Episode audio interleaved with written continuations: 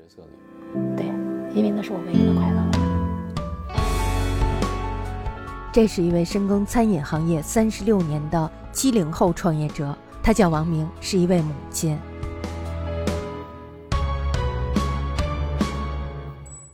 您公司体量有多大？公司三十多人吧，这个营收一年过千了，肯定。哎，那是肯定过了，好的时候也到二开头了。那您是一个非常典型的女强人了。应该是。其实我是一个从小被收养的一个人，七一年出生在安徽，一岁多收养到新疆去的。我的养父是个军人，这种固执的这种性格，再加上我母亲没有生育，在那个年代啊，没有孩子一定是女方的事情。我的养母又是一个特别特别贤惠的一个女性啊，以前做过老师，后面做会计。妈妈给我原生家庭里面就是容忍，就是熬也要熬下去，但是骨子里特别要强，就什么东西都靠自己。不求别人，所以这种家庭的苛责化，可能让我骨子里有自卑，我特别的敏感，就很想去得到所有人的这种喜欢。我上班很早，我十六岁就上班了。我那个时候刚开始是轮派工，女生去扒轮胎。对，但是没干多久，刚好我们那有三产，就是个龙头酒家，我就开始进入到服务行业。这一干，三十六年就没有离开过。我一去的时候，刚开始是。在服务台工作，是要干到十年，一直都是干到最后被别人收购，我们就全部下岗了。这是到了九七年了，那您那会儿也是二十七八岁了，其实对，刚刚结完婚，正在憧憬的时候，有了小孩就下岗了。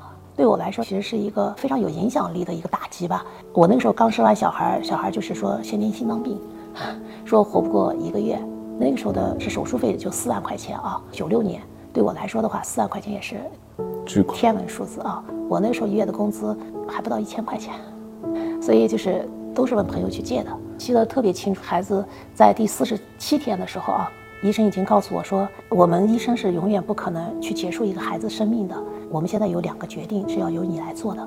这个小孩现在一直都是心脏起搏器带动的，就是四十七天在那个监控室里头。如果说你要让孩子活下去，你再转一个科室，把室外的心脏起搏器移到室内，然后呢让他。跟他的身体来帮助他跳动。你们家小孩是每到七年就要换一个心脏起搏器，只有这样子才能下去。那个时候我听了就特别特别的难受。我记得那个时候我们那个医院后面有一个小树林，爬到那个树林呢，自己把自己头发怎么拔掉的一撮都不知道。但是我还是变了一份狠心。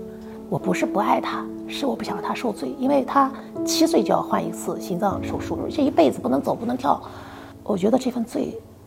可能让他一直承受下去是很难的，在该准备都准备的时候，就跟医生一个要求，就是我能不能最后陪陪他？因为这四十七天我都是在监控室看他，我看到他那双眼睛在门口看我的时候是那样子，恨恨的在那种就是那种躺在床上，因为他全身插了管子嘛，就是又不哭也不闹。我那一刹那，我觉得他不是十个月，我觉得他可能十岁，他可能啊就很多岁数，就是他有灵魂，他有恨意。然后那个医生就说：“那你。”就进去陪陪他吧，然后我就给我女儿写了一封信，我就想告诉她，就是我真的很爱她，真的很爱。今天结束她的生命，也不是因为不爱她，是希望她不受罪。到后来，那封信读了一晚上，然后到了早晨六点多的时候，就是那个心脏起搏器，一个红灯，一个绿灯，一个代表着心脏起搏器在在跳动，然后它就开始断了，就变成另外一个颜色，就开始跳动了。就是当这两个一跳动的时候，我当时第一下的意识就想的是回光返照。就觉得他他是不是要走了？我就特别紧张去找护士，那个护士就说还没上班呢，再等一会儿，医生还没有来。我在那个小时的时候，就是那种焦灼感，着急的都不行。大概快到天亮，差不多七点多，快八点左右的样子，那个医生就把我就叫出去了。我们家所有的人都来了，因为也都知道今天是一个什么样的日子，大家都已经准备好了。那个医生就是一会儿一批，一会儿一批，我就知道已经差不多了。那个时候自己把自己手掐得肿肿的。那个医生出来的时候，拍了拍我的肩膀，我腿都是颤的，都不敢看他的眼睛。然后那个医生说：“恭喜你，说孩子活过来了。”嗯，我在那一刹那的时候，我知道了什么叫做，就是那种开心的落泪中的合不拢嘴的感觉。我就真的就给那个医生跪下，我说：“谢谢你，谢谢你。”后面说的话都不知道，就谢谢你，谢谢你，谢谢你。我觉得可能生死离别，在你经历的时候，你才能真正知道什么是有和无。呃，您女儿现在？现在二十六了，现在也学街舞，就是在国外也跳舞，在黑池比赛，后面到韩国去学设计啊，现在出来在做，也在写小说。现在就是我觉得很欣慰，这么这么一个生命又留在了世间。您觉得这段经历啊，给您后来创业，包括这个人生的转折的等等的意义在哪里？不放弃，相信。人在任何时候其实都会有孤寂呀，或者沮丧呀，或者找不到自己呀。但是你一定要相信你自己不会被这个世界抛弃。先相信你自己不会被别人抛弃，你才会去相信会有奇迹的发生。那个时候不是就下岗了吗？要还债，债务是四万。我们都是普通家庭，没有钱。那个时候孩子也需要营养，因为刚做完手术嘛，我就开始打工。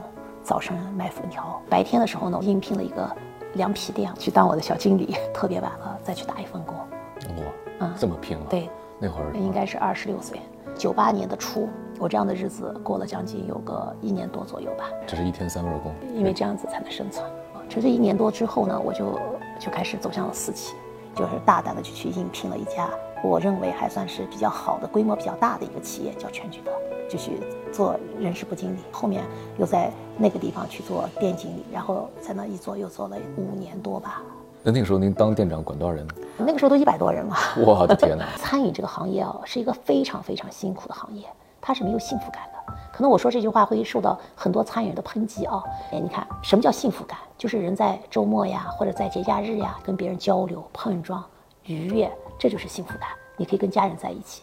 而平常你说你吃个饭都叫便饭，为什么到周末才叫聚会这个词？就那段时间段才是人真正情感跟共鸣更拉伸的时候。而我们那时候是没有的。我们越到生意好的时候，我们是越是忙的时候；我们越到节假日的时候，我们是越没有放假的时候。从早晨一睁眼，你看他要准备饭菜，到中午要吃饭，到了晚上最后一桌客人走了，你才能离开。只有勤劳的人去干这件事情。所以你的人生的这个每一天，如果二十四小时，我们整整都是十四个小时都在店里面，真的是挺对不起家庭的。那会儿孩子多大了？几岁？六六七岁上小学。那您跟您那会儿丈夫也分开了？对，也分开了，都是同年。我爸爸去世和我单亲是同年。这个分开有嗯工作上的原因吗？因为贫穷。怎么怎么讲这话呢？就因为要还账，你自己就是必须工作很忙碌，所以你就对家庭的自己做妻子的角色就会少一些，那么就会自然而然就迸发了家庭中间的一些矛盾。往往这个时候要看对方，有些男生可能就很难容忍。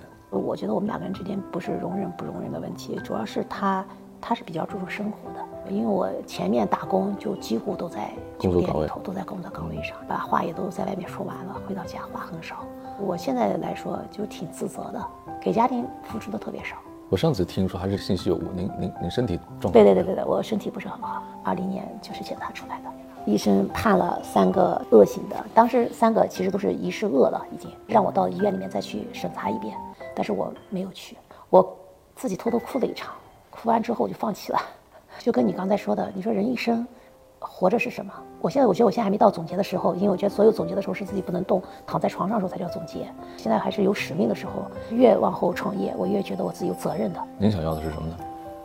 我希望我在死的那刹那，不是在回忆中，我希望我死的那刹那，还是在激情中，角色里。对，因为那是我唯一的快乐了。年过半百，回头来看，您会觉得给今天的职场女性，二三十岁，您您是会怎么建议呢？我想说，如果你赋予了你身边人母女关系、母子关系，或者你是儿女关系，我觉得还是要留出时间去跟他们生活在一起，真的去平衡自己的生活。就算人生的总账是划不来的，划不来的。我觉得人啊，这一辈子一定要有家庭，因为有了家庭，你才会有就是感受到什么叫妈妈的伟大。我觉得我这一生所有的幸福感是来自母亲。无论多晚了，那晚还有一盏灯；无论你多累了，哪怕你会挑剔，哎呀，你怎么又把头发放到那个面里头了？但是那是你最可口的一碗饭菜。我觉得母亲是这个世界上最伟大的社会延续的一个一个支脉。她有了家庭，她有了爱的人，所以她才会有孩子，才会跟她家长里短、锅碗瓢盆的一种存在，到最后有了我们现在。而我认为，所有的女性最好是有两个角色，一个就是自己追求事业的角色，另外还是要有一份妈妈的角色。这两个角色冲突怎么办呢？我就是失败者嘛，我我的冲突就是我没有做好一个好的母亲，因为我看过我女儿写的一部小说，就是写和我的关系，是我觉得特别真实，写的挺赤裸裸的。我觉得在那一刹那，我觉醒了，我突然才发现，原来自己在别人生命中是多么重要。我突然再回过头来再看我母亲在我生活中很重要很重要的时候，我才发现我在我女儿生活中很重要的那个角色，我在被我的工作、被我的忙碌、被我的借口给缺失了。如果回头再来一遍，对，一定不是这个剧本。不会，我会在我追求工作的时候，我会好好去享受母亲这个角色。它是一种享受，不是一种享受负担。不是，是享受。就是我觉得所有的角色，当你认为是负担的时候，是因为你没有分配好你的时间，没有分配好你的认知。我妈妈当然现在不在了，我觉得我妈妈不在的时候，我的世界已经没了。我觉得我王敏的世界有一半那个幸福感是在我母亲这辈子谁再不回国。我再突然去想，我也是我女儿的那个世界。在别人的生命中找到自己生命存在的价值。，对，你说我在她那个世界的时候，我不在了，对他是一个很重大的缺失。所以我们的生命因为别人而重要，是因为别人的需要而重要。对。你知道我最想去的地方是哪里吗？哪儿啊？乌斯怀亚。我听说过这个阿根廷的一个小城啊嗯，他说他是世界的尽头。我那时候就在想啊，就说人生一路都在找寻自己活着的意义，或者找寻自己的这个由来嘛。如果走到世界尽头，我就终结了我自己所有找寻的意义。我再回头，每一步我都是赚的，那我就赚到我应该存在的意义。